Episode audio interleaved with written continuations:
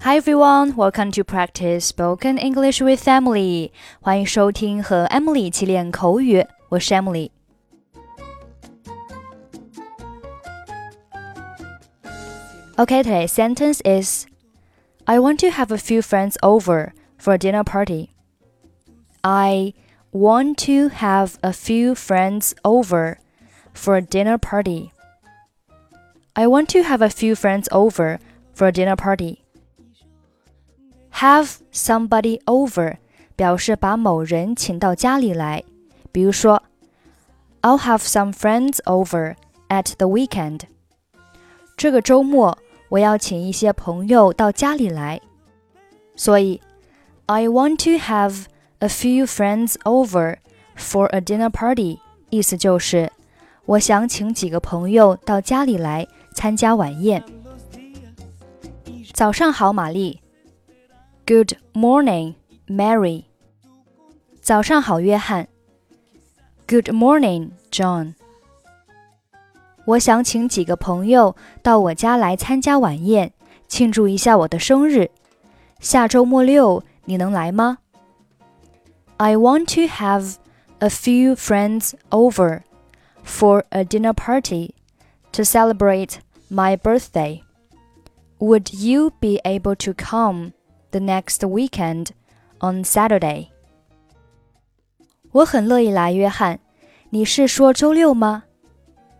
I'd be delighted to, John. Did you say Saturday? 是的，如果你方便的话。Yes, if that's all right for you. 我很确定这时间对我来说很好。 实际上，我很高兴过来和你一起过生日。你打算什么时候开始呢？I'm pretty sure it'll be alright. In fact, I'd be glad to come over and celebrate your birthday with you. What time are you planning to start? 哦，太好了！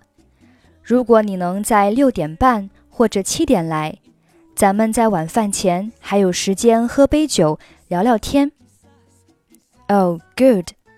If you could come around six thirty or seven o'clock, that would give us some time to chat a while over a glass of wine before dinner. 听起来不错，我大概七点到吧。 That sounds fine. I'll be there around 7. Good morning, Mary. Good morning, John. I want to have a few friends over for a dinner party to celebrate my birthday. Would you be able to come the next weekend on Saturday? I'd be delighted to. John, did you say Saturday? Yes, if that's all right for you. I'm pretty sure it'll be alright. In fact, I'd be glad to come over and celebrate your birthday with you. What time are you planning to start? Oh, good. If you could come around 6:30 or 7 o'clock, that will give us some time to chat a while over a glass of wine before dinner. That sounds fine. I'll be there around 7. Okay, that's it for today. Thanks for listening. I'm Emily. I'll see you next time.